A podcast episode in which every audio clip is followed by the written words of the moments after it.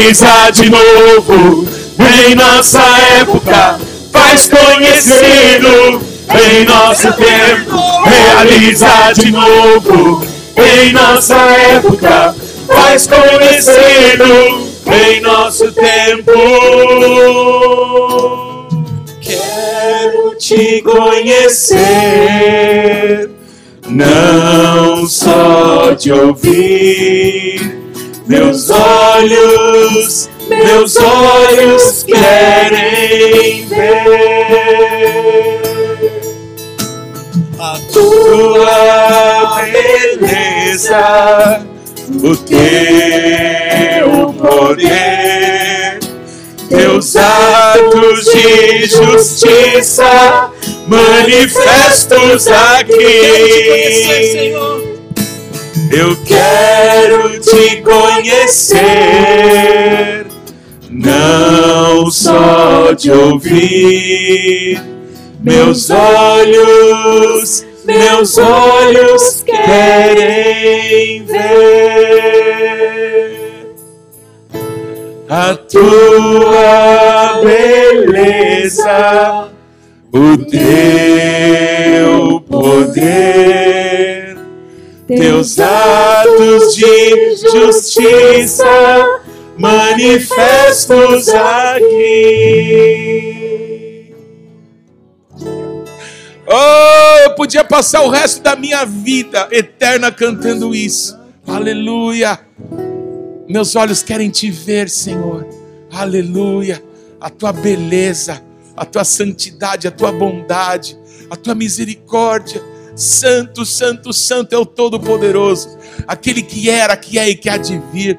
Santo, santo, santo é o Todo-Poderoso, aquele que era, que é e que há de vir. Santo, santo, santo é o Todo-Poderoso, aquele que era, que é e que há de vir. Assim os anjos cantam para o Senhor. tua beleza, o teu poder, teus atos de justiça manifestos aqui. Tua beleza, A tua beleza, o teu poder, teus atos de justiça manifestos aqui. Teus atos de justiça manifestos aqui. teus atos. Teus atos de justiça Vamos cantar mais uma vez teus atos de justiça. Põe a mão no teu peito. teus atos de justiça manifestos aqui. Você pode aplaudir a Jesus. Aleluia.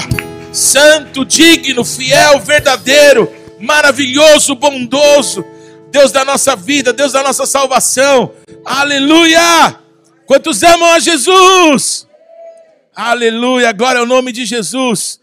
Quero agradecer ao Ministério Nagã por estar nos dirigindo em adoração nesse tempo. É uma honra, é uma alegria poder adorar Jesus com vocês.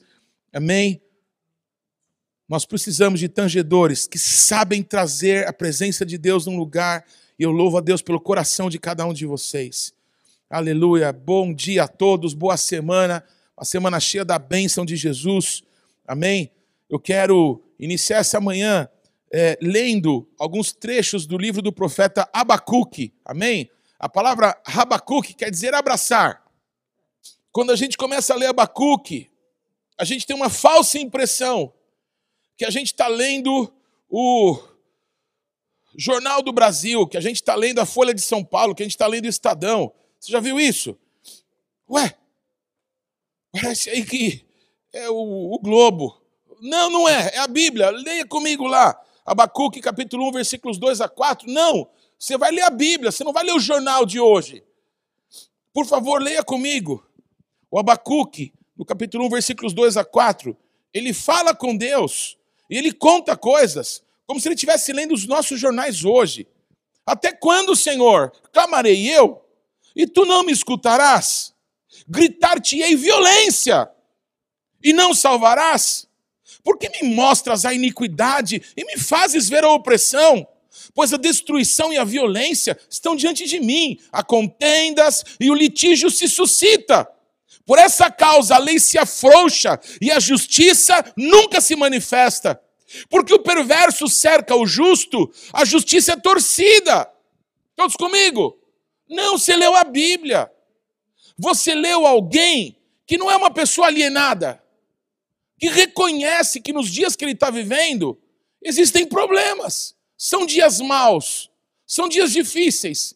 Não vive no mundo de Alice, não é? Mas reconhece, obrigado, querida, que existem situações pelas quais nós temos que clamar a Deus. E sabe o que acontece? Deus não fala nada. Deus não responde ao Abacuque. O Abacuque clama e chora e grita e não acontece nada. E depois você lê um livro curtinho, né? Você vai ver que o Abacuque começa a dizer para Deus: Deus, como é que o senhor deixou os babilônios que destruíram os assírios? Era um povo maligno, mas um povo mais maligno do que ele está se levantando. E os caras estão vindo contra nós, Deus, o senhor não está vendo isso? Mas preste atenção: o Abacuque, ele toma uma atitude. O Abacuque, ele não só reclama, como muitas vezes a gente às vezes é, se deixa conduzir de só ver o que está acontecendo no dia a dia, nos jornais. Não é? Às vezes, na congregação que a gente faz parte, a gente só reclama, mas a gente não busca Deus para que haja solução. A gente conversa com um, com o outro, está é, tendo problema nisso, está tendo problema naquilo, está tendo problema naquilo outro. É verdade, está tendo problema. Mas quem pode resolver problemas é o Senhor, que tem um plano. Quando a gente se alinha ao plano de Deus, Deus que está no controle, Deus não perdeu o controle. Deus não está vendo as coisas acontecerem como se ele tivesse sendo pego de surpresa por alguma delas. Deus usa os babilônios, Deus usa os assírios, Deus usa, é, irmãos, situações terríveis para manifestar o juízo dele contra as nações. Amém? Então a gente tem que perceber e lembrar que Deus está sempre no controle de tudo. E que a gente quando noticia em intercessão, por exemplo, coisas difíceis a Deus, a gente não está contando para Ele uma coisa que Ele não sabe. Nós estamos dizendo, Deus, assim como o Senhor está vendo aí, nós estamos vendo aqui. E nós queremos dizer, Pai, que é a Sua vontade feita aqui que vai produzir diferença. É o reino de Deus, é a vontade de Deus manifesta em nós que vai transformar as situações difíceis. Nós somos do povo de Deus. Nós somos os chamados cristãos. Nós somos aqueles que conhecem a palavra de Deus e que sabem o que vai acontecer. Amém? Deus levantou os profetas em toda a história para avisar, anunciar o que vai acontecer. O fim nós sabemos. O fim nós conhecemos, mas nós precisamos nos alinhar a esse propósito que vai derramar no fim toda a glória do Senhor nessa terra, para que nos nossos dias possamos fazer parte desse processo. Todos comigo, irmãos? O Abacuque, então, ele toma uma posição, já que Deus não responde, ele fala assim: quer saber de uma coisa? Eu vou buscar Deus e eu não vou parar de buscar a Deus até que ele me responda. Essa posição, essa, essa busca intensa, amém? Da vontade de Deus para esse tempo, para essa situação, é uma coisa, irmãos, que a gente tem que entender: que se tudo é dele, é por ele e é para ele, é ele que começa a cutucar alguns irmãos, despertar alguns irmãos, para que a vontade dele seja feita. Se você se sente cutucado, se você se sente motivado, se você se sente impulsionado para certas coisas da vontade de Deus, perceba que na sua vida está operando o poder de Deus. Não é que te deu na tua cabeça, certo dia, que a partir de agora eu vou virar crente, a partir de agora eu vou começar a orar a vontade de Deus para que se cumpra a vontade de Deus. Não é assim. Não é do nosso, não é da terra para o céu, é do céu para a terra. Tudo que nós temos, tudo que de alguma forma a gente entende que nos pertence, veio de Deus para nós. E quando a gente entrega a nossa vida, quando entregamos nossos dízimos, quando consagramos nossos filhos, quando entregamos o nosso tempo para Ele, quando entregamos tudo o que temos para Ele, simplesmente o ciclo se fecha. Ele derrama sobre nós, nós devolvemos para Ele a glória que Ele merece, Ele derrama mais sobre nós, e o ciclo da vida se manifesta em nós, amém, amados? É o Abacuque que sobe para a presença de Deus, porque dentro dele tinha uma chama clamando, tinha um fogo. Eu não sei se tem mais alguém que está com o fogo clamando dentro de si, dizendo: Vem, vem, vem, que eu vou te mostrar. Eu preciso que alguém clame, eu preciso que alguém se coloque na brecha, eu preciso que alguém me busque para que eu me possa derramar. Amém, amados? É dos céus para a terra. Abacuque 2, versículo 1. Por-me-ei na minha torre de vigia e colocar-me-ei sobre a fortaleza e vigiarei para ver o que Deus me dirá e que resposta eu terei à minha queixa. Então Abacuque reclamou tudo aquilo, não teve resposta, ele falou assim: quer saber uma coisa, eu não vou desistir. Essa persistência vem de Deus. Amém, amados? Quando a gente não desiste, quando a gente permanece, a gente tem conversado isso, né, cá? Só alcança quem permanece. Quem fica cocheando entre dois senhores, quem está um, dia no fogo, ah, agora vai. Aí no outro dia, pô, meu, cadê o cara que estava no fogo ali? Amado, você pode não sentir nada. Você pode achar que não vai sair nada daí. Mas se você permanece, né, Cintia? Cara, o negócio rompe. Tem um dia que o negócio rompe, porque é Deus que está gerando na gente a vontade dele. Amém, irmãos? Aleluia. Olha que lindo. Eu vou subir, eu vou sair desse nível. Amém? Lembra do, do como é que chama aquilo? Do upper room, lá do cenáculo, que os discípulos subiram, não é? Jesus falou assim: não saiam de Jerusalém até que do alto sejais revestidos de poder. Então, de 500 pessoas que ouviram isso, 120 só subiram e permaneceram naquele lugar alto, até que o Pentecoste se cumpriu. Amém, irmãos? Quando o povo de Israel cercava o Monte Sinai, o pessoal falou assim: Moisés, vai lá e fala você com Deus. Nós não queremos eh, ver Deus, não. Não queremos que ele fale direto com a gente, não. Porque a visão que a gente está tendo é terrível. Vai você. Só Moisés subiu. E o Moisés falou para o povo: Deus provou vocês agora. Era para todo mundo querer a presença de Deus. Porque o nosso Deus, ele nos ama.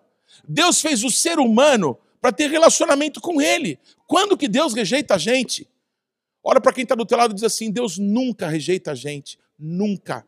Uma pessoa que quer Deus e busca vai encontrar, porque Deus fez a gente para esse propósito. Os propósitos de Deus não mudam. Deus fez a gente para a glória dele. Então, quando alguém quer buscar Deus, vai achar. E o Abacuque fez isso. Ele saiu do lugar comum e foi buscar Deus. Ele foi para um lugar alto, ele foi orar. Foi, não saio de lá enquanto eu não ver a resposta de Deus. Enquanto eu não ouvir dele a resposta para minha queixa. Amém, irmãos? Eu acho que todo mundo conhece esse texto. É importante, hein? É o único texto do Antigo Testamento inteiro que aparece a palavra fé. Não existe fé no Antigo Testamento. Você está achando que eu estou louco? Não, escuta o que eu estou falando. Em Hebreus capítulo 12 está escrito que Jesus é o autor e é o consumador da fé. Sem Jesus não há fé. As pessoas em Hebreus capítulo 11, os chamados heróis da fé, viram de longe, saudaram a Jesus, mas morreram sem ver cumprida a sua promessa. Nós, amém? Nós não fomos deixados de lado a respeito disso. Está escrito em Hebreus que Deus não queria mostrar para eles antes de mostrar para nós o cumprimento do que é a fé, que é Jesus Cristo. Amém, irmãos? Ele é o autor e ele é o consumador. As pessoas dizem aí, eu tenho muita fé. Eu, eu vou fazer uma fezinha na, na loteria. Ah, não, eu tenho muita fé no cara lá de cima. As pessoas usam muitas expressões, sabe? Muitas religiões. Não, eu não sigo nenhuma religião, mas eu tenho muita fé. A pessoa está falando de um pensamento positivo, de uma ideia humana. Porque a fé, ela se origina na palavra de Deus em Jesus, que é a palavra que se fez carne, amém? Então, quando a gente ouve a palavra, quando a palavra se manifesta, gera fé no nosso coração. E a fé vai ser mostrada, a fé vai ser manifestada com as nossas atitudes por aquilo que Deus nos falou. Amém, irmãos? Esse é o processo. O Abacuque subiu e falou assim: Eu não saio até Deus me mostrar, até Deus me responder. E aí ele responde. Ele responde assim: O Senhor me respondeu e disse, Abacuque 2, de 2 a 4, escreve a visão, grava sobre tábuas, para que a possa ler até quem passa correndo. Porque a visão ainda está para cumprir-se no tempo determinado, mas se apressa para o fim e não falhará. Se tardar, espera-o, porque certamente virá, não tardará. Eis o soberbo, a sua alma não é reta nele, mas o justo viverá pela sua fé. É a única expressão de fé no Antigo Testamento. Abacuque, capítulo 2, versículo 4. A palavra emuná, fé, não existe mais nenhum versículo no Antigo Testamento. Tudo bem, irmãos? Mas é curioso que fala de algo que ainda ia se manifestar e que ainda ia demorar. Os soberbos, não é? Não tem nada de Deus, mas os justos de Deus, da sua fé, da sua esperança, de que aquilo que Deus falou ia se cumprir, viveriam. Tudo bem, amados? É claro que isso se cumpriu no nascimento de Jesus, na vida santa de Jesus, amém? No seu ministério, na entrega dele por nós na cruz do Calvário, na sua ressurreição. A fé se manifestou, a fé se transformou em carne, amém? Ela se cumpriu aqui no nosso meio, amém, amados? E agora nós vemos que é, nós caminhamos para a manifestação total de todas as promessas de Deus na Bíblia tudo que Deus prometeu através de Jesus não se cumpriu ainda integralmente. Ele voltará para reinar ainda. Todas as nações da terra servirão ao Senhor. Amém? E eu quero que você grave o que eu vou dizer. A gente, todo mundo conhece esse texto que diz: grava a, a palavra, a visão em tábuas, né? como se fosse um outdoor. Faça um outdoor do que eu te mostrar. Ok? Porque ainda vai demorar ainda tarda, é, assim, é, caminha para o fim essas promessas, mas o meu justo da sua fé viverá. Então grava para que as pessoas, mesmo correndo, possam receber essa informação, ter essa mensagem, que a fé também possa alcançar outras gerações, ok? Que as pessoas possam correr com essa notícia do que eu vou fazer, amém? Porque é, vai demorar, mas aqueles que perseverarem em mim, os justos, amém? Os que confiarem em mim, na justiça que eu hei de fazer, esses vão viver, vão viver por essa fé, por essa esperança na minha palavra, que vai se cumprir. Todos comigo, irmãos? É lindo isso, não é? É muito lindo, porque a realidade, nós precisamos, o Salmo 145 diz assim: é, uma geração anunciará a outra geração as grandes obras do nosso Deus. Estou eu aqui reproduzindo o que eu ouvi do meu pai e do meu avô, reproduzindo o que eu ouvi de tantos homens, dos quais eu li em livros, eu vi coisas que Deus fez. Eu estou aqui contando para vocês, para que vocês vivam e para que vocês contem para os seus filhos, para os filhos dos seus filhos. Pai seja sobre Israel. Amém? É assim o processo de Deus. Nós vamos como um só corpo, anunciando, fazendo com que essa vida, como que estivesse no nosso sangue, percorresse todo o nosso sistema sanguíneo, né? As artérias se capilarizando até que cada célula do corpo possa receber essa verdade, possa receber essa informação. Vamos orar agora, irmãos? Vamos orar? Amém? Existe uma perturbação que quer nos roubar, mas eu declaro em nome de Jesus: escuta aqui, Satanás, sai perturbação, eu te repreendo, sai agora. É uma ordem. No nome de Jesus eu declaro a bênção, eu declaro a paz, eu declaro cura agora. Em nome de Jesus, cala-te, porque o Senhor vai ser ouvido no nosso meio. Em nome de Jesus. Amém. Aleluia. Deus é bom, amém, irmãos? Aleluia. Agora olha que lindo isso, irmãos. Em Abacuque 3, ok? É, o Abacuque, tendo ouvido então o Senhor a respeito dessas coisas, ele diz o seguinte, Abacuque 3, versículo 2, ele canta um salmo, amém? Essa última música que nós cantamos é uma composição baseada nesse salmo de Abacuque. Ele canta para Deus, ele salmodia para Deus aquilo que ele tinha ouvido do Senhor. E ele diz assim: Eu tenho ouvido, ó Senhor, as tuas declarações em outras palavras, como cantamos, tenho ouvido a tua fama, eu tenho ouvido o que o Senhor tem feito, eu tenho ouvido, sabe, por gerações, eu tenho lido livros, eu tenho é, lido a Bíblia e visto coisas tremendas que o Senhor fez, e eu me sinto alarmado.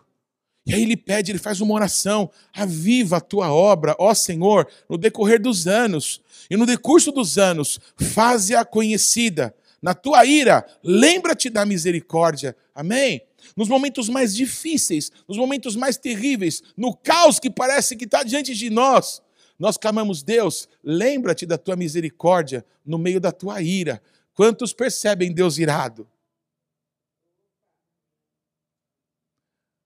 Vocês viram o terremoto no Haiti? Terremoto não é coisa do Satanás. Quantos estão aqui comigo? Terremoto é papo com Deus. Alô?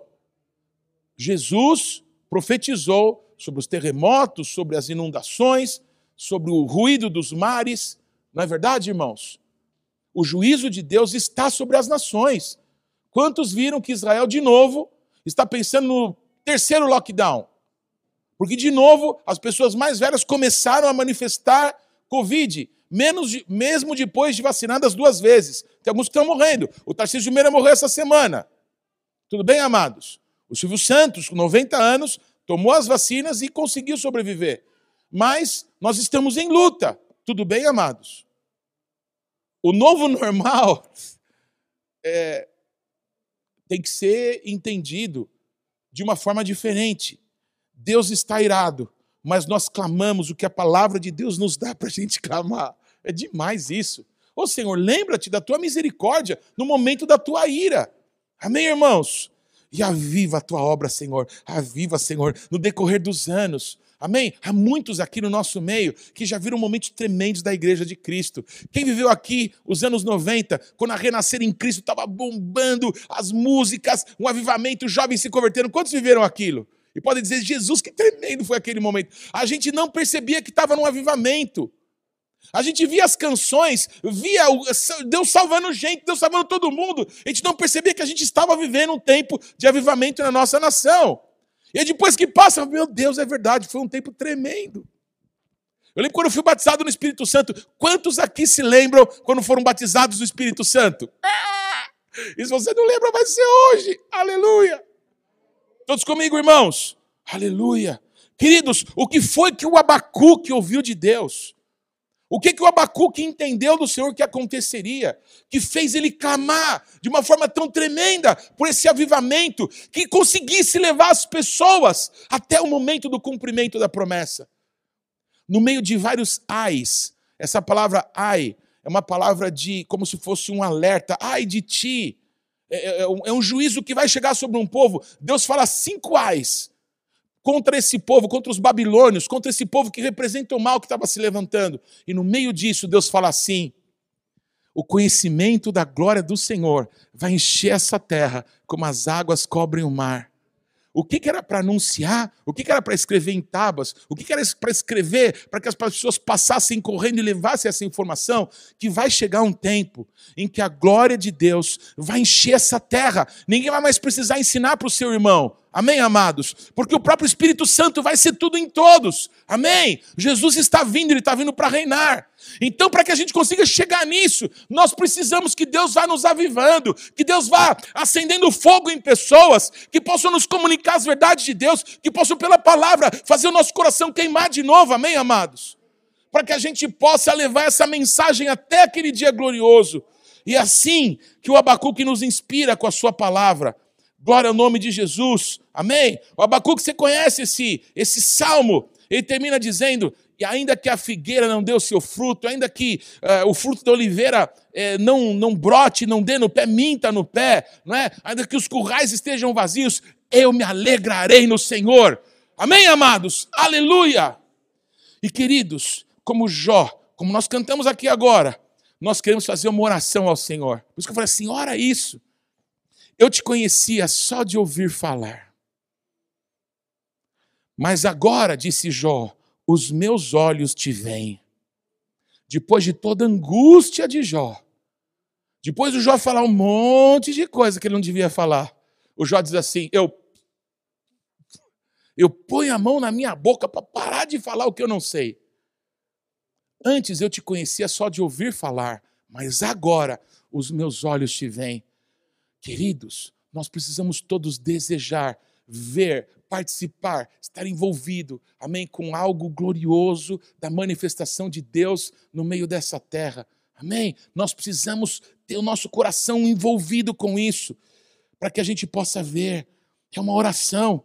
Amém? Deus, eu tenho te ouvido, eu tenho ouvido da tua fama, mas os meus olhos querem ver. Eu quero participar, eu quero estar envolvido naquilo que o Senhor está fazendo, naquilo que o Senhor vai fazer. Amém, irmãos? Aleluia. Eu é, tirei um monte de xerox, eu peguei uns textos antigos, umas apostilas antigas que eu tinha, e eu falei, puxa vida, eu preciso contar para os meus irmãos. Eu estou numa grande expectativa do culto dessa noite, porque é, os jovens, né, que ficaram até as três da manhã, não conseguem acordar de manhã cedo. Então eles vão vir hoje à noite aqui. Então eu quero contar para eles algumas histórias, amém? Mas eu vou contar para você também. Amados, quando o nosso Deus se derrama, como eu disse, como ondas, ele vai fazendo com que o poder dele, a presença dele, a virtude dele, as manifestações da glória dele vão nos tocando outras vezes, para que a gente não desista, para que a gente não desanime. Amém? Avivamento é isso. É como se uma glória fosse derramada e várias ondas dessa glória vão nos tocando para que a gente fique atento, porque o cumprimento cabal está chegando. Jesus está vindo e ele está vindo para reinar. Amém? Eu poderia falar de vários avivamentos da Bíblia, mas todos os avivamentos se deram quando as pessoas voltam para Deus, segundo, preste atenção isso, segundo as ordens do rei Davi. O rei Davi, um rei segundo o coração de Deus, ele percebeu como que a adoração funciona no céu, ele viu. O Davi era um profeta. E o Davi, quando ele deseja trazer a arca da aliança para perto dele, para perto da casa onde ele morava, ele escolheu um lugar específico para colocar essa arca. Existe lá em Jerusalém, imagina assim, o muro das lamentações está aqui, onde eu estou, tá certo? Mais ou menos uns, sou ruim de distância, uns 100 metros para o meu lado esquerdo, está a cidade de Davi, fica numa descida, porque daqui para lá a montanha é uma pirambeira. Amém, irmãos? Quem conhece pirambeira? Então, a cidade de Davi ficava numa pirambeira. Então, lá na cidade de Davi, lá no fundo tinha o tanque, o tanque de Siloé. Ok, amados? E o Davi, ele estava na presença de Deus, Davi buscando o Senhor, Davi clamando pela manifestação do poder de Deus, amém? E o Davi, ele, do lado da cidade de Davi, tinha uma fonte, essa fonte chamava fonte do Guirrom. Essa fonte existe desde os dias de Abraão. A cidade de Davi antigamente chamava cidade dos é, Jebuseus. E os Jebuseus tomavam água dessa fonte, uma fonte de 5 mil anos. Amados, hoje, no século 21, quando você vai a Israel e visita lá a cidade de Davi, a gente entra na fonte do Guirrom. A gente molha as, os pés na água fresca, gelada e limpinha, que há cinco mil anos atrás, há três mil anos atrás, o Abraão e o Davi passaram por ela. Amém, amados? Essa fonte ficava dentro de uma gruta. Hoje está coberto, porque a cidade está em cima desse lugar. Mas essa gruta, antigamente, não é? quando se descia na entrada dela, se chegava na fonte. O rei Davi mandou construir uma tenda em cima dessa fonte, que ficou conhecida como tabernáculo de Davi. Por que, que o Davi fez isso? Porque o Davi viu como que a adoração era no céu. O Davi viu que debaixo do trono de Deus e do Cordeiro sai o rio da água da vida. Todos estão comigo? E o Davi viu que Deus é adorado ininterruptamente. Ele coloca anciãos, ele coloca sacerdotes adorando 24 horas por dia o nome do Senhor. O Davi reproduz aqui nessa terra algo que ele viu no céu. Esse é o tabernáculo de Davi, deu para entender? Todas as vezes que nas gerações depois de Davi as pessoas se reorganizaram para dar a Deus, amém, um tipo de adoração que nem é no céu, houve avivamento na Bíblia e houve avivamento nas gerações depois de Cristo. Deu para entender, amados? Todos os avivamentos têm isso, com o povo quebrantado, que quer a presença de Deus e que querem fazer o nome de Jesus elevado mais do que tudo do que todos. Deu para entender, amados? Alguns exemplos disso. Amém? No século XVIII, teve o avivamento conhecido como o avivamento dos morávios. Me permita ler é, algo singelo, mas que mostra aquele momento. Lá havia um homem chamado Zinzendorf, que ele era um homem rico e ele concedeu uma propriedade que ele tinha para alguns irmãos que estavam fugindo de perseguições, não é? é já no tempo do, do protestantismo, então eles estavam sendo muito perseguidos e mortos, e o Zinzendorf deu um espaço de propriedade que ele tinha. E lá nessa terra aconteceu o que eu vou ler para vocês é, eles, eles estavam, esses irmãos, discutindo, brigando entre eles. Alguém já viu irmãos brigar com irmãos numa mesma congregação? Alguém já viu isso? É engraçado, né? É engraçado esse relato. Então eles, eles é, queriam a música de um jeito, outros queriam a música de outro, outros gostavam de um pregador assim, outros do pregador assado, então eles estavam discutindo. Então aconteceu isso daqui que eu vou ler para vocês. Já que as brigas haviam cessado e os moradores de Hermot buscavam a santificação, o pastor Roth convidou todos a participarem da ceia do Senhor na igreja central de Bartelsdorf, num culto marcado para amanhã, da quarta-feira, presta atenção, dia 13 de agosto de 1727. Amém? Sexta-feira agora completou 294 anos desse fato aqui. Já antes do culto havia uma forte, um forte senso de reverência entre todos. O pastor Roth pregou sobre a importância daquela ocasião, depois de tantas dificuldades. Agora eles eram os convidados do Senhor para sentarem-se com ele à sua mesa. Depois do cântico, duas moças fizeram profissão da sua fé. Após outro hino, o conde fez a oração de confissão pública em meio às lágrimas de muitos, suplicando perdão pelo sangue de Cristo, livramento de todas as divisões e a bênção de uma união verdadeira de coração, para que pudessem ser uma bênção para os outros, perto e os de longe. Mas três pessoas oraram, e a parte da liturgia sobre o perdão dos pecados foi pronunciada por um outro pastor, que em seguida ministrou os elementos.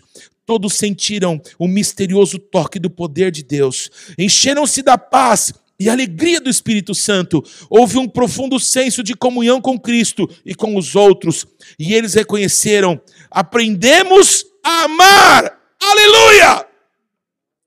Até hoje, o 13 de agosto é considerado como o dia do renascimento espiritual da Igreja dos Irmãos, do, da Unitas Fratrum.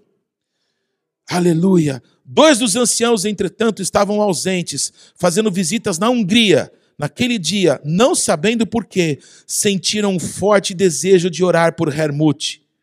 Somente mais tarde tomaram conhecimento do que havia acontecido para não perder esse impulso celestial. Duas semanas após aquela ceia memorável, Hanut iniciou a intercessão de hora em hora. Durante 24 horas por dia havia oração e cada irmão ou irmã tornava o seu lugar nesse rodízio. Essa foi a reunião de oração mais longa da história, pois estendeu-se por mais de um século.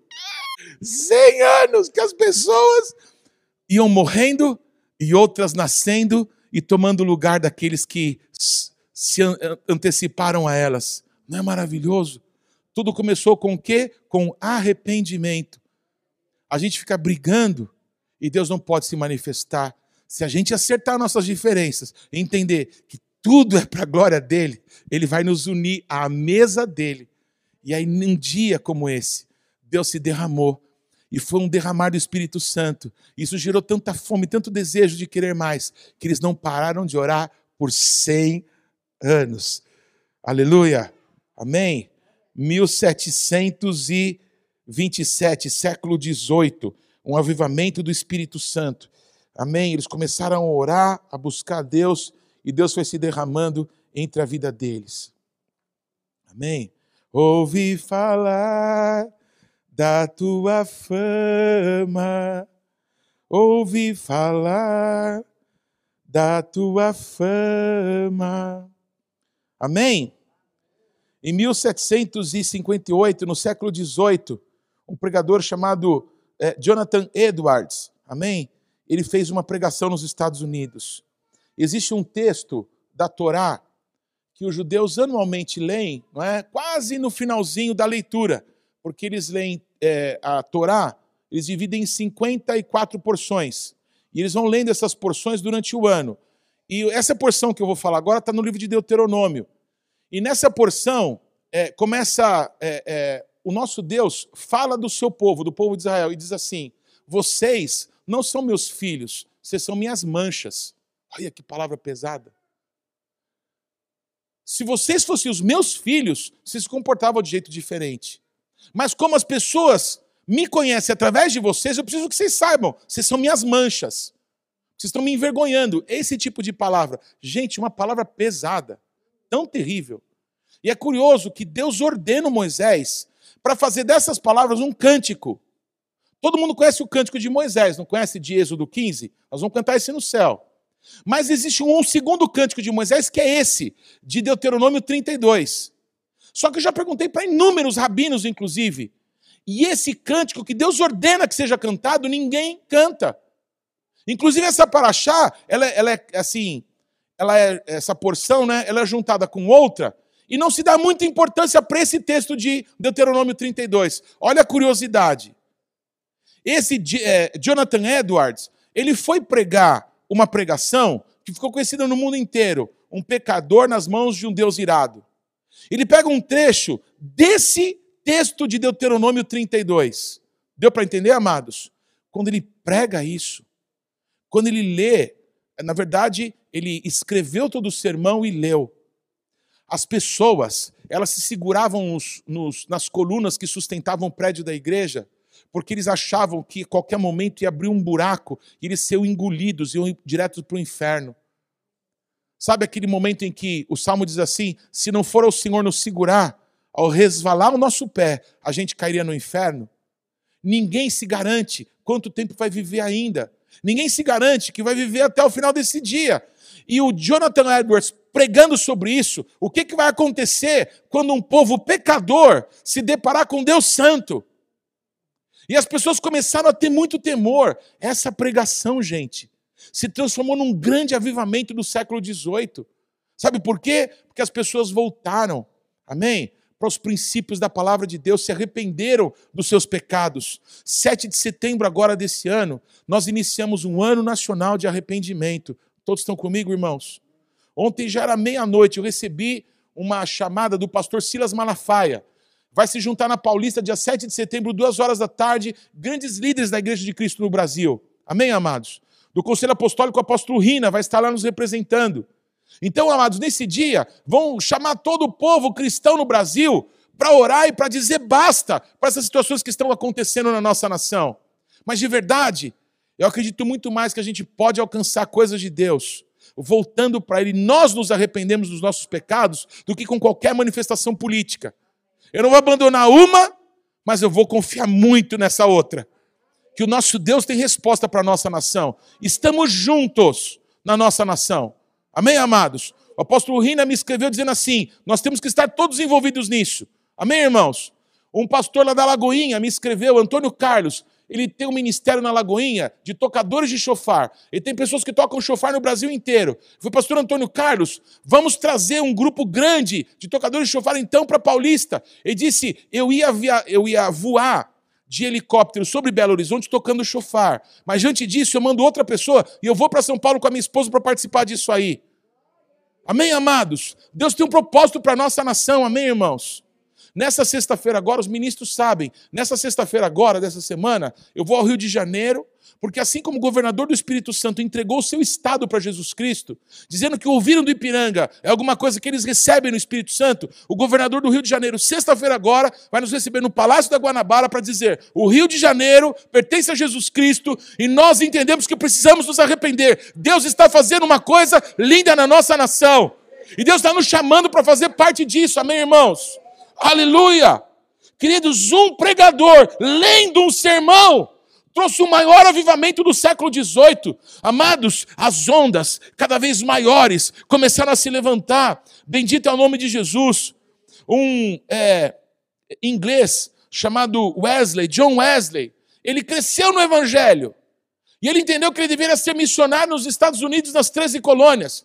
E ele vai para lá e fica extremamente decepcionado. O ministério dele é um fracasso. E quando ele está voltando para a Inglaterra, fracassado, o John Wesley, ele conhece dois irmãos dos morávios, desse pessoal que há 100 anos estava orando. E quando ele conheceu esses dois, cheios do Espírito Santo, ele falou assim: Eu quero mais, tem mais, tem mais de Deus. Ele se transformou num pregador avivado, falando do poder de Deus, do poder do Espírito Santo. Amém, amados? Queridos, houve um grande avivamento. O avivamento metodista vem através do John Wesley. Tudo bem, amados? Ele fazia parte de um clube chamado Clube Santo. Ele, o irmão e mais alguns não é? Se juntavam para orar. Havia um outro inglês chamado George Whitfield, que se transformou num grande pregador também, também no século XVIII. E Whitfield ele pregava, não cabia em lugar nenhum o número de pessoas que queriam ouvi-lo pregar sobre Jesus. Então ele começou a pregar nas ruas, ele levantava um caixote, subia, pregação. Amém? A pregação da palavra de Deus. E um avivamento se deu também no século XVIII. Amém, irmãos? Passou algum tempo, olha aqui que fala sobre o Whitfield, pregador por excelência, não havia prédio onde coubessem os auditórios, e por isso sempre armava o seu púlpito nos campos, fora das cidades. Algumas vezes também pregou ao ar livre, devido à oposição da igreja oficial, que era a igreja, a igreja é, inglesa, a igreja anglicana. Ok, amados? É, é, no século XIX, no finalzinho do século XVIII, início do século XIX, surgiu um pregador americano chamado Finney, ok? E ele é, se envolveu com o derramar do Espírito Santo nos seus dias. Ele promovia conferências sobre avivamento. Muitas pessoas o criticam ainda hoje na história, principalmente aqueles que não acreditam no derramar de Deus, dizendo que ele queria armar um ambiente para que Deus se manifestasse como se Deus fosse um escravo. Mas para qualquer pessoa que pensa assim, eu te peço, leia a Bíblia. Todos comigo? O Eliseu disse assim: me traga um nagã, me traga um tangedor, porque na hora que Deus for tocado pela adoração, Deus vai descer e vai falar, amém, irmãos? Tem gente que sabe como é que traz Deus. Nós precisamos juntar essas pessoas que sabem como é que Deus vem. E precisamos trazer Deus. Tudo que nós precisamos é Deus. O filho não é o drogado. É alguém que vai ser uma pessoa extremamente usada por Deus para libertar muitos das drogas. A mulher não é uma chata, é uma baita intercessora que Deus vai levantar. O marido não é um alcoólatra. Ah, meu marido é aquele alcoólatra. Não, ele não é um alcoólatra. Ele é o sacerdote que Deus vai levantar na sua casa. Ah, aquela menina lá tem problema de não sei o que lá. Não, não sei o que lá não define essa menina. O que define essa menina é o encontro dela com Jesus de verdade não da religião dos pais dela, mas da vida de Deus na vida dela. Aí ela vai ser conhecida. Amém, amados? Nós estamos olhando para o lado errado. Muitos aqui já ouviram falar de mapeamento espiritual, sim ou não? Mas, irmãos, pensa um pouquinho. Quando a gente sai para fazer mapeamento espiritual, a gente só vê o que o diabo está fazendo.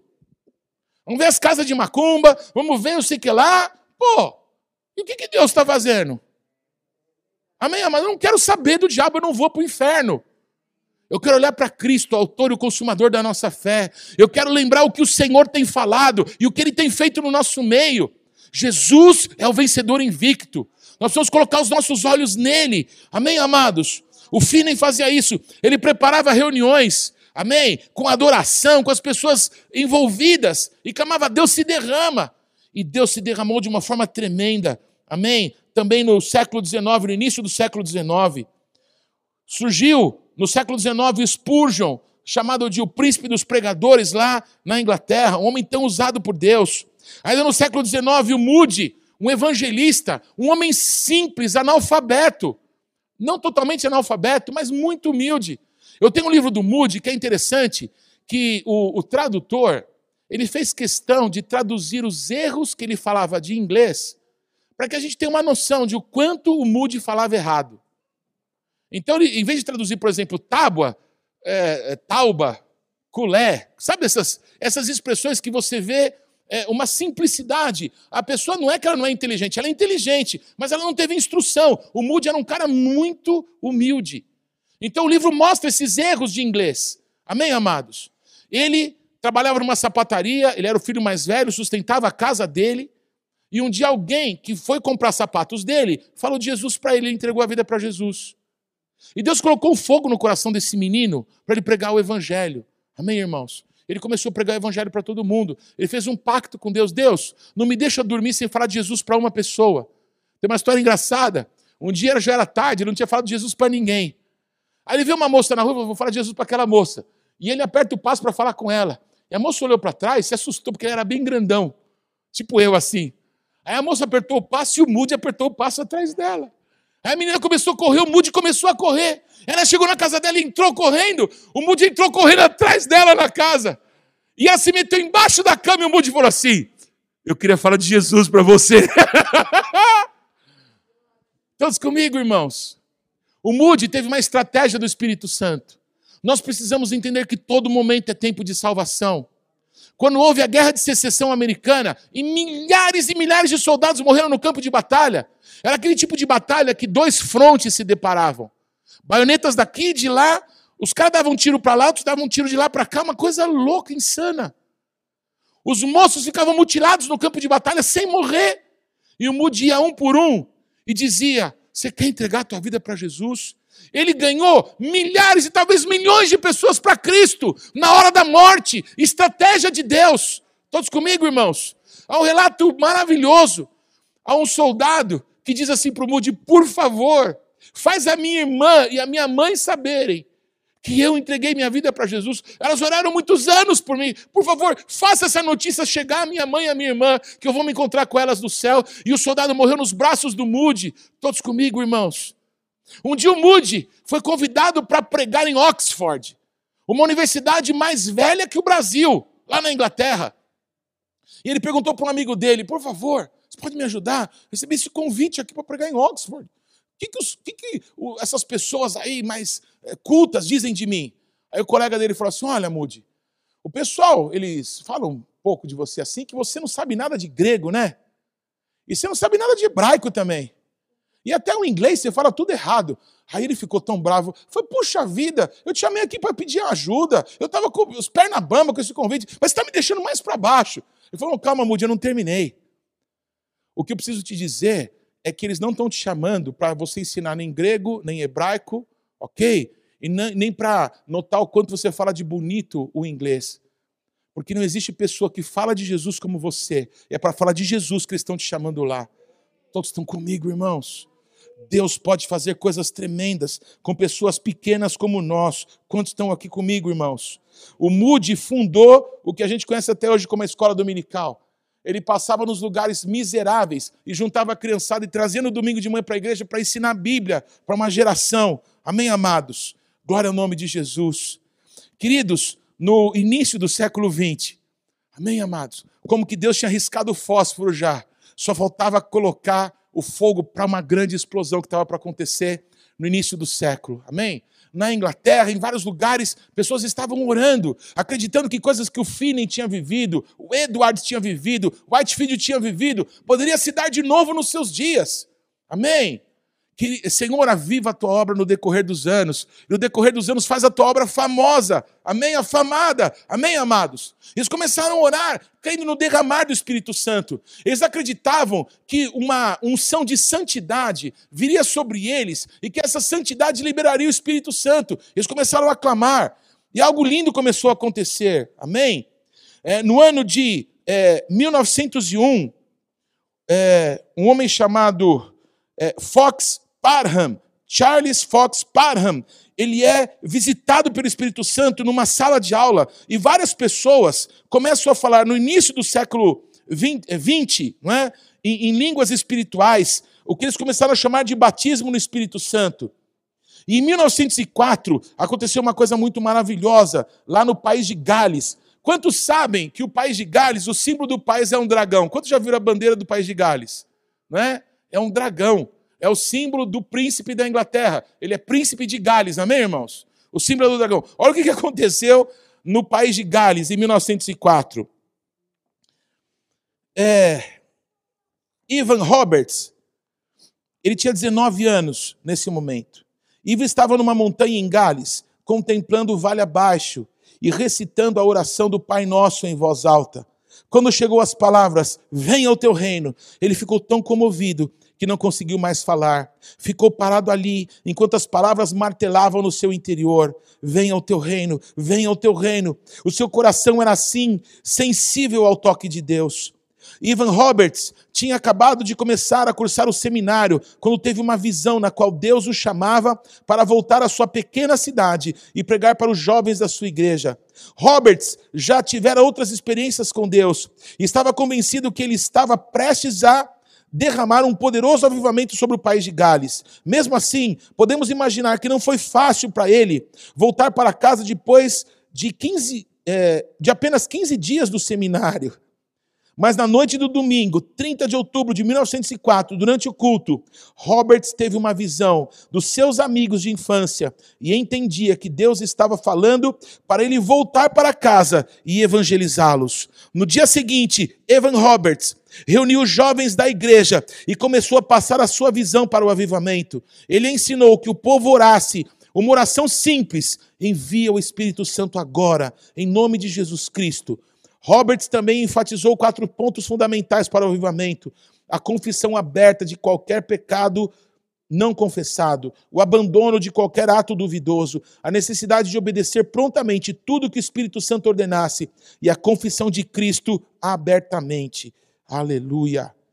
Glória ao nome de Jesus. Amados, o país de Gales foi tomado por esse avivamento. E as pessoas nos bares sentiam a presença de Deus e sentiam nojo dos seus pecados. E eles iam publicamente confessar os seus pecados. Amados, até hoje, bares se transformaram em igrejas, não é? E infelizmente voltaram a ser bares. Voltaram a ser casas, inclusive, de prostituição lá. Mas, amados, existe uma marca, um registro de um grande derramar de Deus que aconteceu no início do século XX. O derramar lá foi tão grande que isso impactou outras pessoas que estavam orando por um derramar do Espírito Santo. Por exemplo, lá nos Estados Unidos, numa cidade chamada Los Angeles, né? Todos conhecem é uma grande cidade. E lá numa rua, não é? Um homem, um homem negro, é, cego de um olho, que tinha feito o seminário desse Parham que eu falei para vocês. Esse homem, por causa de preconceito, não podia ficar na classe que os brancos tinham aula. Ele ficava escutando a aula de fora. Mas ele ouviu a respeito do que o Espírito Santo tinha feito com alguns e ele disse: Eu quero isso também. E tinha sido convidado para ser o pregador, o pastor, de uma comunidade muito simples lá em Los Angeles, numa rua chamada Azusa. E era um lugar pequeno, era um lugar mais ou menos quadrado, então tinha os bancos de madeira. E esse homem se colocava de cabeça dentro de uma caixa de maçã e começava a clamar por um derramar do Espírito Santo de Deus. Amados, quando houve, não sei quantos aqui assistiram aquela peça, a Rua Azusa, que ficou famosa, um, um teatro maravilhoso que teve alguns anos atrás, não é?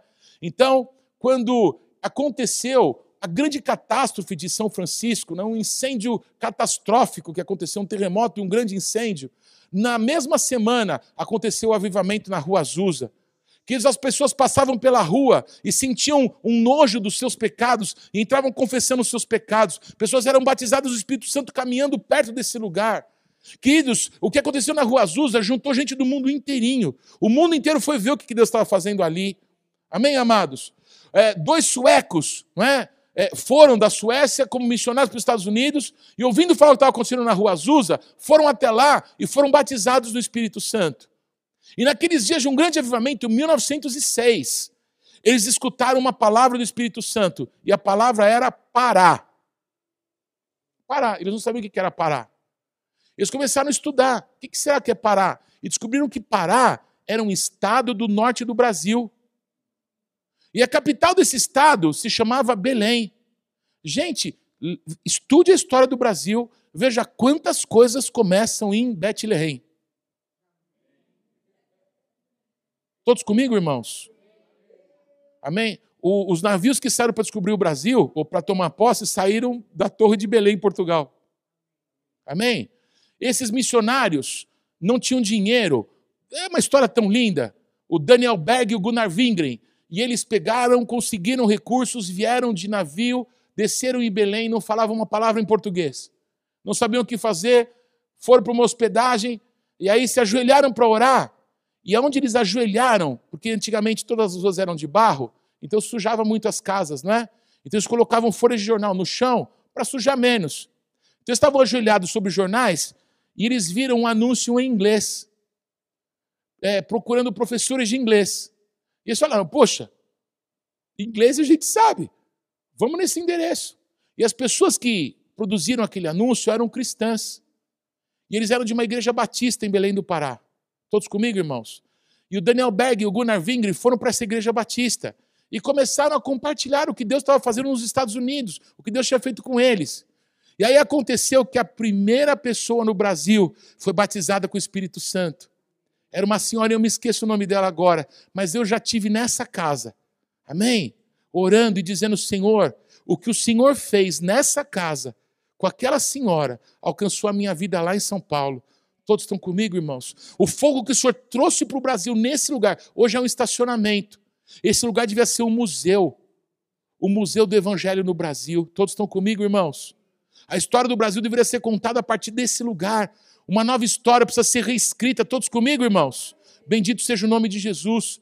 Amados, é, esse fogo que caiu naquela mulher começou a incendiar a congregação e 11 pessoas foram expulsas, porque eles não queriam aquele negócio daquelas orações que ninguém entendia. E esse grupo que saiu de lá iniciou um grupo que se transformou na Assembleia de Deus. Tudo bem, amados?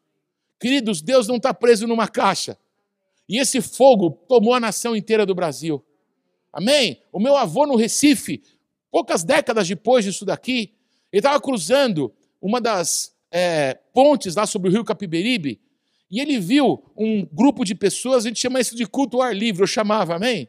E meu avô contava que tinha uns meninos negrinhos, que eles estavam só de shortinho, sem camisa, sem sapato, e estavam chorando. E eles falavam umas coisas que ninguém entendia. E meu avô, por causa daqueles meninos, parou. E estava acontecendo ali um culto. E começaram a pregar o evangelho. O meu avô entregou a vida dele para Jesus. Todos comigo, irmãos? O meu avô era da Marinha. Ele tinha uma viagem para fazer e ele desertou. Ele passou a mão na minha avó, entrou num barco, saiu em Santos, veio aqui para Moca, onde todos os migrantes e imigrantes chegavam em São Paulo, e daqui ele foi para o interior de São Paulo, para uma cidade chamada Garça, e lá começou o ministério do meu avô, e meu avô passou a abrir igrejas em tudo que é lugar desse estado porque o fogo de Deus chegava do Nordeste para São Paulo. Deus fez com que os migrantes nordestinos trouxessem o fogo de Deus para essa parte do Brasil. O Brasil inteiro conheceu o fogo do Senhor, porque Deus faz do jeito que Ele quer, com quem Ele quer. Amém, amados? Bendito é o nome de Jesus. Aleluia. Glorificado seja Jesus. Aleluia. A igreja, é, o Brasil para Cristo, com Luiz, Brasil para Cristo não, é, cristã do Brasil, com o Franciscon, também cheio do Espírito Santo lá na Rua Azusa, amém? E quantos outros na história foram tocados e influenciados por coisas que aconteceram ali. Glória ao nome de Jesus. Queridos, é, na década de 40, na década de 50, houve um grande, um estupendo manifestar do Espírito Santo. Sabe por quê? Porque estava acabando a Segunda Guerra Mundial. E se um dia você tiver curiosidade para estudar comigo a história de Israel, você vai ver que é impressionante como a história de Israel ela caminha paralela à história da igreja. Tudo de bom que acontece com Israel acontece com a igreja. Tudo que é de mal que acontece com Israel acontece com a igreja. Quando mataram 6 milhões de judeus e Israel se transformou, o povo judeu, num vale de ossos secos, Deus usou a voz de um profeta para dizer: Tu sabes não está em mim profetizar, está no Senhor fazer isso. E ele disse: profetiza sobre esses ossos secos. E os ossos secos voltaram à vida. Israel voltou a ser uma nação. A profecia se cumpre. E naqueles dias começou um avivamento conhecido como avivamento das chuvas serôdias. Porque eles entendiam que eram as últimas chuvas. 1946, a minha mãe, presbítera Helena, tinha seis anos de idade. Ela estava no quarto dela, orando com a minha avó, e dizia assim: Papai do céu, uma oração de criança de seis anos, né? Abençoa meu papai, minha mamãe, meu irmãozinho e me batiza com o Espírito Santo. E aí, uma hora, minha mãe falou assim: Papai do céu, nem abençoa meu pai, nem minha mãe, nem meu irmãozinho, mas me batiza com o teu Espírito Santo. E a minha mãe começou a orar em línguas espirituais. E ela está com 80 e trala lá, ela não parou ainda, amém, irmãos? Porque quando o fogo chega, ele não vai embora. Todos estão comigo, irmãos? Aleluia! O que, que aconteceu com aquela criança de seis anos? Em línguas. Ela estava gerando o que Deus ia fazer com o povo de Israel, fazendo o povo de Israel voltar a ser, amém, uma nação, voltar a ser um povo na terra prometida. Deus levantou avivamento no mundo inteiro. Os pais da apóstola Neuza Tioca moravam no Japão e conheceram a Cristo e fizeram parte de um avivamento chamado avivamento de santidade, holiness. Amém, irmãos? O avivamento estava acontecendo na Suécia, nos Estados Unidos e no Japão. E no Japão, eles tinham um relógio de oração na década de 30, para que Israel, os judeus que estavam espalhados pelo mundo, década de 30, antes da Segunda Guerra Mundial, amém? Eles oravam para que os judeus pudessem voltar a ter um local na terra prometida, porque eles acreditavam que se os judeus voltassem para lá, Jesus voltaria para reinar. Amados, termina a década de 30, começa a Segunda Guerra Mundial, amém? 6 milhões são mortos, 1947, através de um brasileiro. A profecia, amém? Dizer que começa a se cumprir. Esses ossos secos se levantam e formam uma nação. 14 de maio de 1948, Israel voltou a ser um país independente. Amém, irmãos? E nessa época, um grande e poderoso avivamento começou a se derramar o avivamento da chuva serôdia. Olha que interessante que eu vou dizer para vocês. Eu e a Carla vivemos, é, pouco antes da Tica vai nascer, um grande drama na nossa vida, que foi perder uma gestação. E a gente ficou tão dolorido com aquilo, a gente sofreu tanto com aquilo, a gente não queria falar desse assunto, sabe? E a Carla, ela, como mulher, deve ter percebido que em determinado momento alguma coisa estava acontecendo no corpo dela. E eu tinha recebido uma palavra profética numa conferência que eu fui participar. Mas eu não tive coragem de contar a palavra profética para a Carla de tanto que a gente tinha sofrido. Todos estão comigo? E aí, um dia de 2005, eu dormi com um livro aberto assim, ó, no meu peito. Eu, eu fui lendo, lendo, lendo e dormi. E o livro ficou no meu peito. E foi interessante que naquela noite eu estava lendo sobre o avivamento da chuva serôdia. E eu me assustei que a noite que eu estava lendo era aniversário daquele avivamento de 60 anos. Olha que interessante. Há 60 anos tinha começado o avivamento. Eu lembro que eu marquei, esse livro está na minha sala, eu marquei. Né? É, hoje faz 60 anos do início desse avivamento. Eu dormi com o livro no peito e acordei com um barulho, a Carla entrando e saindo do banheiro. Eu falei, cara, tá tudo bem? Ela falou, Paulo, não tá bem. Eu falei assim, o que que é? Falei, o que que é? Você tá grávida. Como é que você sabe? Agora não dá para explicar. Vamos para o hospital. Nós saímos correndo, chegamos lá no hospital com aquela sensação ruim, né? E quem que atende a gente? O médico que tinha dito lá atrás que não tinha mais esperança para nós. Quando eu olhei para aquele médico, eu senti tanta raiva. Tadinho. É, eu, eu personalizava nele o mal que a gente tinha sofrido. Deu para entender? Mas aquele médico, como que pego pela orelha por Deus, foi naquele plantão e falou assim: Deus Senhor deve ter falado para ele: você vai dar a mão direita para dizer para o meu servo que a promessa que eu tenho para eles vai se cumprir. A promessa que Deus tem para você vai se cumprir, em nome de Jesus. E aquele médico estendeu a minha mão e me apertou e disse: Parabéns, você vai ser pai. E eu sou pai da Tikva. A cara estava grávida da esperança. Bendito é o nome de Jesus. Todos comigo, irmãos? Queridos, eu dormi com uma palavra sobre avivamento no meu peito, acordei com uma esperança no meu colo. Bendito é o nome de Jesus, amém, irmãos? Aleluia. Nessa época, fazendo parte desse avivamento, aconteceu algo glorioso num local chamado Hébridas, que são algumas ilhas na costa oriental, não, ocidental da Escócia.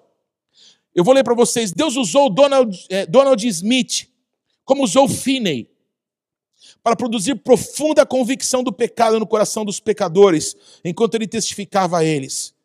Na primeira noite, depois da chegada de Donald, e dos, de outros irmãos em Ber, é, Bernehai, o inferno todo parecia estar em guerra contra o pregador.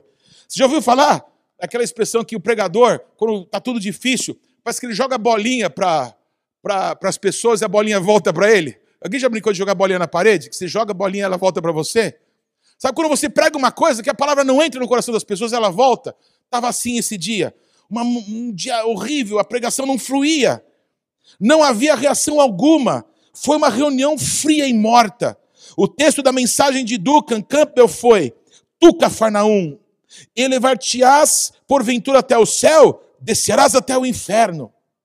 De repente, Duncan Campbell parou no meio da sua pregação e pediu que Donald Smith orasse. Ele era um rapaz, um jovenzinho um diácono, e ele derramou seu coração diante do trono da graça, numa súplica sincera e fervorosa. Ele orou por uma hora, por meia hora, com oração agonizante em favor das pessoas daquela ilha.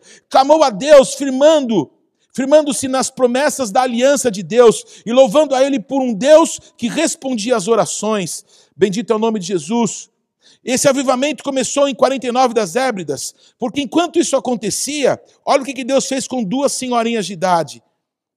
Quando essas duas irmãs, senhoras de idade, Peggy e Christine Smith, começaram a orar por um avivamento, elas acreditaram que Deus deu a promessa a elas de Isaías 44, 3, porque derramarei água sobre o sedento e torrentes sobre a terra seca. No mesmo tempo, sem saber é, das irmãs Smith, Sete homens tinham se comprometido a reunir-se três vezes na semana para orar por um avivamento. No seu livro Bright and Shining Revival, Cat Walters descreve o que aconteceu uma noite. Depois de meses de oração, finalmente uma noite, um jovem diácono se levantou de joelhos, que foi esse que eu li e começou a ler o Salmo 24. Quem subirá ao monte do Senhor, ou quem estará no seu santo lugar? Aquele que é limpo de mãos e puro de coração, que não entrega a sua alma à vaidade nem jura enganosamente. Este receberá a bênção do Senhor e a justiça do Deus da sua salvação. Amém, amados? Em resposta a esse desafio de Deus, eles caíram aos seus joelhos em confissão e reconsagração e começaram a pedir com ainda mais sinceridade uma hora depois, três deles estavam prostrados no chão exaustos. Às cinco horas da manhã, o avivamento chegou. O celeiro estava repentinamente cheio da glória de Deus. E o poder que se manifestou encheu aquele pequeno celeiro e abalou toda a comunidade. Irmãos, se conta que nessa noite, todo mundo de madrugada saiu para ver o que estava acontecendo. Porque tinha como que uma eletricidade em toda a ilha. E as pessoas saíram e viram a glória de Deus, a Shiriná, que a gente fala na Bíblia, em cima do mar iluminando a costa dessa ilha. E as pessoas em toda a ilha estavam com as luzes acesas de madrugada, porque Deus começou a despertar gente orando em tudo que era lugar. Eu quero repetir isso. Isso não depende de nós. Deus está fazendo uma obra, Deus está despertando pessoas. Então, quando Deus começa a despertar, eu quero surfar nessa onda. Eu quero ser conduzido por Deus. Eu quero participar do que Deus está fazendo. E se Deus hoje começa a queimar o teu coração, bem-vindo. E estava esperando você. Talvez se eu voltar, você para o fogo cair. Então vamos juntos! Glória a Jesus! Glória a Jesus! Aleluia! Queridos, nessa época das Ilhas Hébridas, começou aqui no Brasil e em outros lugares do mundo, o que ficou conhecido como um movimento carismático. Amém? É, havia um judeu que creu em Jesus e veio ser missionário no Brasil no final do século XIX. E esse judeu influenciou muito um casal que também decidiu ser missionários no Brasil. É, esse casal chamava David Mills e a esposa dele, Rosalie. Eles vieram para o Brasil e foram muito, muito tocados por esse judeu. E aí eles decidiram ficar no Brasil e essa mulher tinha tido uma experiência com o Espírito Santo, amém? Desses movimentos que estavam acontecendo na primeira parte do século XX. E ela começou a pregar para os batistas que era possível que Deus se derramasse de novo. Pois essa Rosalie, ela influenciou muito algumas pessoas, como o pastor José Rego do Nascimento, amém? Que fundou a igreja que hoje nós conhecemos como Igreja Batista da Lagoinha. Amém? O pastor Márcio Valadão é discípulo desse José e é o pastor que tomou o lugar dele depois que esse senhor foi para Jesus. O pastor Enéas Tonini, onde vocês congregaram, temos tantos irmãos lá. Quem conheceu o pastor Enéas Tonini, Tonini ainda vivo? Amém? Uma referência. Esse irmão batista foi cheio do Espírito Santo. Ele pregou literalmente no Brasil inteiro para os batistas que Deus estava trazendo um fogo novo para aqueles que tinham zelo pela palavra. Quantos já perceberam isso no, no que Deus tem feito no final do século XX? É, a maioria dos homens que Deus levantou, os homens e das mulheres que Deus levantou no final do século XX, todos eram batistas, que foram cheios do Espírito Santo e tocaram o mundo. Por quê? Porque era gente que tinha fome pela palavra. Era gente que tinha zelo, que aprendeu a Bíblia. E que quando foram cheios do Espírito Santo, não fizeram bobagem. Tinham ah, o zelo pela palavra para ser conduzidos pelo Espírito Santo a algo tremendo e, e, e valoroso, de valor de verdade. Amém, irmãos? Foi nesse avivamento da chuva serôdia que os televangelistas se levantaram. Amados, era o tempo da televisão. Então, pessoas como o, é, acho que é Evan Roberts, nos Estados Unidos, e outros tantos, o T.L. Osborne, é, o Mog Cerulo, o Kennedy Reagan, posso citar vários aqui. Eles começaram a ser levantados por Deus com milagres. O Jimmy Swagger, um pouco depois, começaram a ser levantados por Deus com poder, com sinais, e começaram a evangelizar o mundo. Amados, a Nigéria é o país que tem mais crente no mundo hoje. As maiores igrejas do mundo estão na Nigéria hoje, não estão mais na Coreia. A Coreia, que teve a maior igreja do mundo, não ensinou para a próxima geração. E hoje os coreanos, eles só estão atrás do K-pop, não é? Deu para entender? A geração de jovens e adolescentes da Coreia não serve a Jesus, como a geração dos seus antepassados serviu. Deu para entender, amados? Se uma geração não conta para outra os feitos poderosos de Deus, se perde o que Deus fez. Mas o nosso Deus sempre vai ter os seus. Eu profetizo sobre a Coreia, que tocou tanto a minha vida, que o novo avivamento começa na Coreia. Os intercessores, vamos orar pela Coreia quando a gente for interceder? Vamos orar pelo Haiti? Nós temos membros da nossa igreja de Santa Catarina que são haitianos. Amém? Nós temos uma menina lá chamada Marlene, casada com Seymour. É um casal de pastores. Se você olha para ele, meu Deus do céu, tem graça, tem unção sobre a vida deles. A Marlene sonhou que me veio falando como presidente do Haiti. Amém, amados? E nós vamos para o Haiti uma hora dessas para dizer: o Senhor reina nesse lugar. Amém, amados? No tempo de maior desespero é o tempo da manifestação do reino de Deus. Porque nós aprendemos a orar, Deus, da tua ira, lembra da tua misericórdia. Vamos ficar em pé, vamos orar, vamos orar. Aleluia. Amados, Deus, eu não sei quantos conhecem a história da Argentina. A Argentina passou por uma, um período militar lá, talvez pior do que o Brasil. Morreu muito mais gente. Foi terrível. Acho que todo mundo já ouviu falar no Perón, não é casado com a Eva Perón. Quando a Eva Perón morreu, ele casou com a Isabelita Perón, uma bruxa, uma feiticeira, literalmente. E a Isabelita Perón, ela, quando o Perón morre, ela fica como presidente. E ela leva a Argentina para um buraco que parecia não ter fim. E quando ela é destituída do poder, os militares tomam o poder da Argentina, ela amaldiçoa a nação. Alguém já ouviu essa história? Não. Ela amaldiçoa o país. O que acontece? A Argentina mergulha num tempo de trevas, de destruição. E nesse momento, Deus juntou pessoas como o Edgardo Silvoso, como aquele cara lá, como é que chama? Do, do El Senhor, dos Cataglini, os Cataglini depois, do, do, do Cláudio Freidson, o Cláudio Freidson, aquele irmão que orava lá, esqueci o nome também. Deus começa a juntar irmãos na Argentina, que começam a. Hã? O Anaconda veio um pouquinho depois. Mas os que começaram foi o Cláudio Freidson, foi o. É, os Cataclínicos também vêm depois. Amados, Deus faz um grande avivamento na Argentina. Avivamento de salvação. Eu conheci argentinos que contaram assim para mim, Paulo, tinha uma época que todo mundo era católico. Mas de repente alguém se converteu. E descobriu que o vizinho da frente também tinha se convertido a Jesus Cristo. E o vizinho de trás da casa dele também. E o vizinho da esquina também, o do lado também. Isso começou a acontecer na Argentina de uma forma geral, amém, irmãos? Pois tinha um pastor do Canadá que estava com o ministério fracassado. Ele tinha decidido desistir do ministério. E ele foi para um avivamento de Cossetia da Argentina que aconteceu nos anos 90. E ele foi para lá e participou de todas as reuniões, teve palavras muito boas. Mas não aconteceu nada com ele, ele estava frustrado e continuou frustrado. Aí no último dia chamaram a plataforma, e aí todos os estrangeiros subiram, e um pregador da Argentina, desse avivamento, começou a orar pelas pessoas, e quando chegou para ele, perguntou em espanhol: Lo queres? E ele, que não falava nada de espanhol, não entendeu e não falou nada, não respondeu. Ele perguntou três vezes: Lo queres? E ele foi orar pelo próximo. E quando foi orando pelos outros, ele perguntou para um colega dele: O que, que ele falou para mim que eu não entendi? O rapaz perguntou se você queria. Esse homem ficou desesperado. Ele foi correndo e agarrou no paletó daquele pregador e disse assim: Eu quero, eu quero, por favor, eu preciso. Então aquele pregador argentino disse assim: Preciba? Foi só isso. Não teve choro, não teve tribilique, não teve nada. Esse pastor era pastor de uma igreja pertinho do aeroporto de Toronto. Quando ele chega na congregação que ele fazia parte, começou o avivamento de Toronto. Começou o avivamento tão poderoso que de verdade tocou o mundo inteiro nos anos 90 para cá.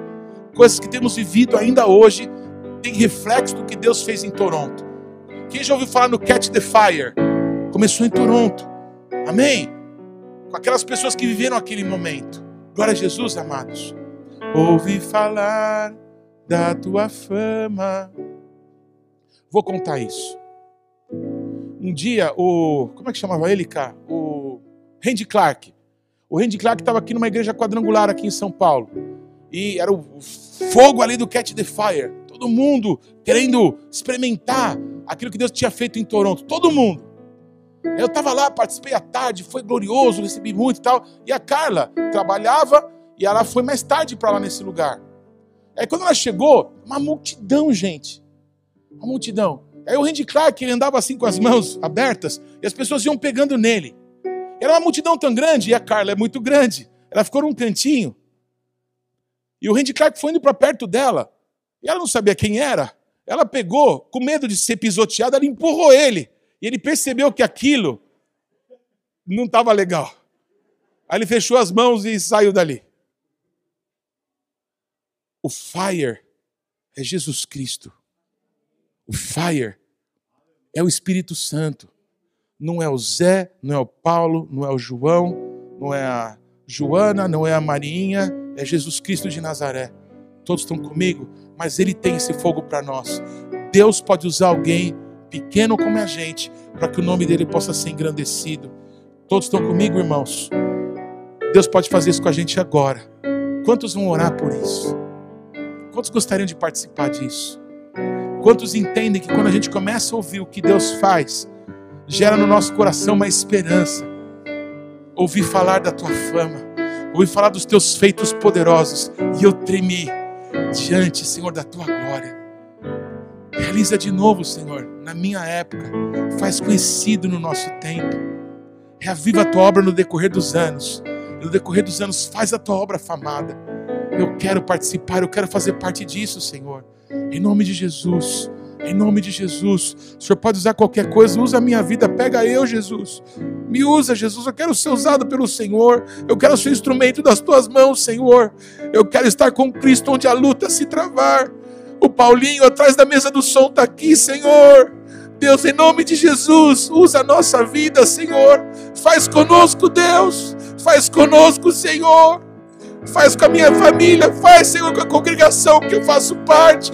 Deus usa, usa a gente, Pai. A gente quer fazer parte, não queremos ser protagonistas, o Senhor é o protagonista. Mas nós queremos estar onde o Senhor vai se derramar. Nós queremos estar onde o Senhor vai ser glorificado. Nós queremos fazer parte do coro que vai dizer: Jesus é o Senhor, Jesus é o Senhor. Deus opera em nós. Tira de nós a sujeira do pecado, tira de nós a malícia, tira de nós o orgulho, tira de nós a vaidade, tira de nós os pecados, a carnalidade, tira de nós a loucura, tira, Pai. Nos limpa, nos lava, nos purifica, Deus. Nós precisamos, nós cremos na Tua palavra. Nós oramos porque nós cremos que o Senhor está para fazer, que o Senhor pode fazer. Senhor, nós queremos que o Senhor podia fazer com a gente, se o Senhor quiser. Se o Senhor quiser fazer com a gente, eis-nos aqui, Pai. Mas em nome de Jesus, seja feita a tua vontade, não a minha, não a nossa, a tua vontade. Nós queremos estar Aonde o Senhor estiver, nós queremos participar daquilo que o Senhor vai realizar. Faz, Senhor. Faz, Senhor.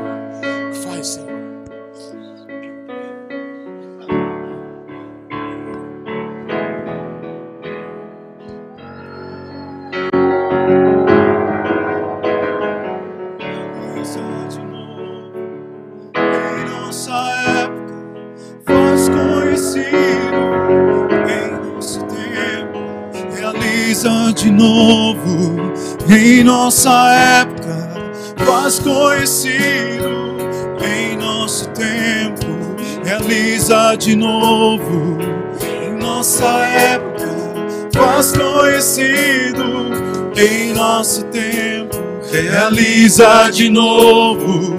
Em nossa época, faz conhecido. Em nosso tempo, realiza de novo em nossa época, faz conhecido em nosso tempo, realiza de novo em nossa época, faz conhecido em nosso tempo. Ouvi falar da tua fama, ouvi falar fama. E eu terei diante dos teus atos e eu terei diante dos teus atos falar ouvi falar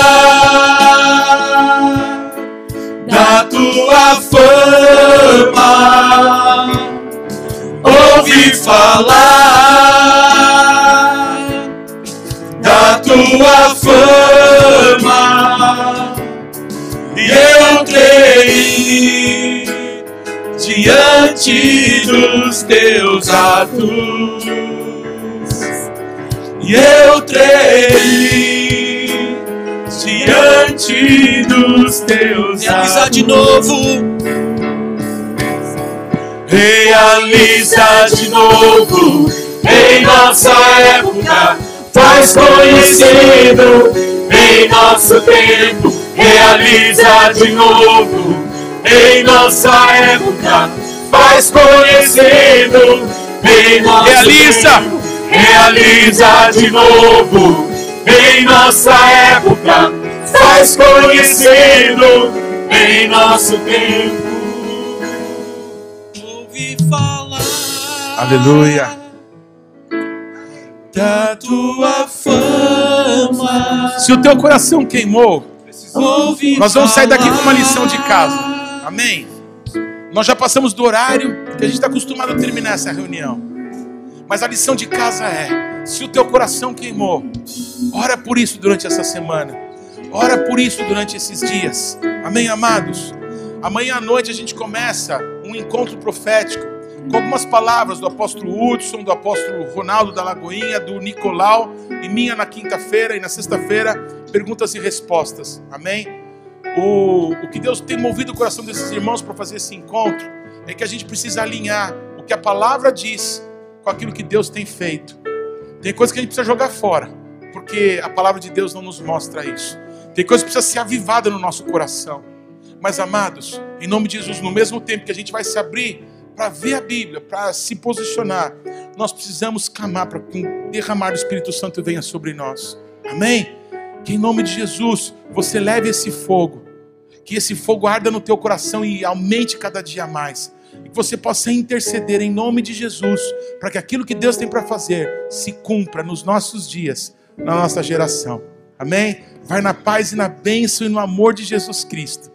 E que essa palavra, amém, continue é, queimando, que você continue cantando, ouvir falar. Amém? Quero te conhecer, não só de ouvir. Meus olhos, meus olhos querem ver. Como Jó, que você tenha essa experiência, que a gente viva juntos essa verdade. Amém?